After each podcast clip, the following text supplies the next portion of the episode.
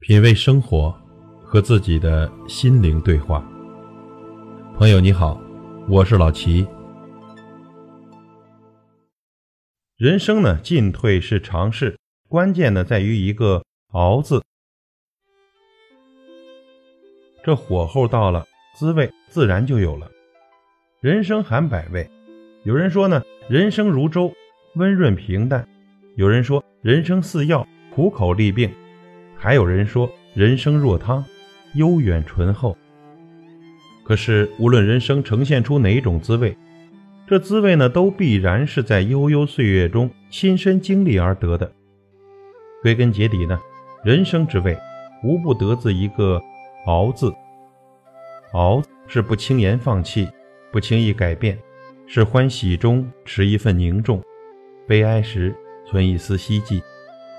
生活呢，不总是随人心意的。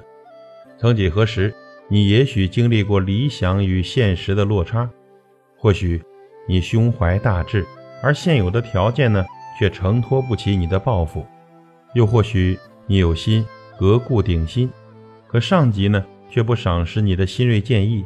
在种种的落差中，你或许困惑，甚至沮丧。此时，你就需要熬的修行。熬是一面镜子，它能告诉你你能不能忍受时间的推移。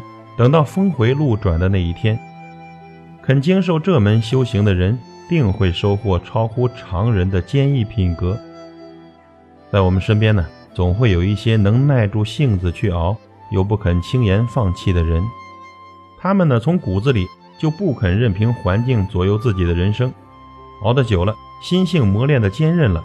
他们更可以在百折千磨中愈挫愈勇，屡战屡败，成为一批可以被打倒却永远不会被击垮的人。熬是涵养最宁定的心境。林语堂说：“捧着一把茶壶，把人生煎熬到最本质的精髓。这壶不仅萃取茶之精华，更以其煎熬涵养了一份宁静。当人生种种境遇不期而至。”我们便能从这煎熬中得来的宁静中觅得安慰，寻得寄托，让自己安然地度过是是非非。阅遍世事的人都明白，许多事情一眼是看不到头的，一时的春风得意或一时的折戟沉沙都不会永远算数。只有那些不急不躁、气定神闲的人，才是有长性、熬得住的人。而人呢？在熬的过程中，也会变得越来越心神安稳，远离浮躁，在宁静中呢，修炼出更强的定力。熬是编织最动人的旅程，路漫漫其修远，在熬的过程中呢，人人都必将尝尽人生的百味，酸楚、滞涩、苦痛、艰辛。但是，仅有甜蜜的人生，又怎能算得上完满呢？你会发现。曾经熬过去的千山万水，都会成为你的故事和阅历。人夺不去，也带不走。人这一生啊，说长也长，说短也短。有人觉得人这一生无非是一个个结果的积累，可人人最终的结果都是一样的，因而呢，一时的长短也就不值得太过计较。但人呢，也不能只盯着最后的结果，无所事事，放纵自己。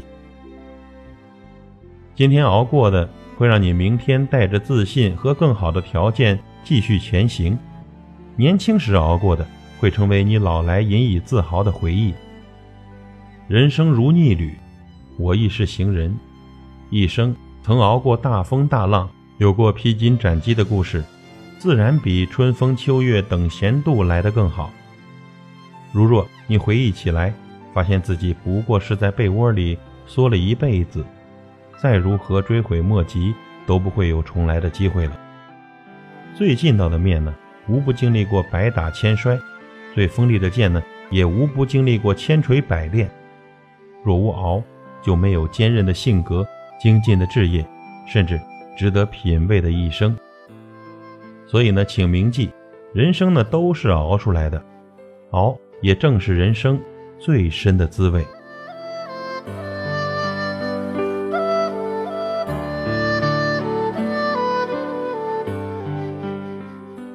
品味生活，和自己的心灵对话。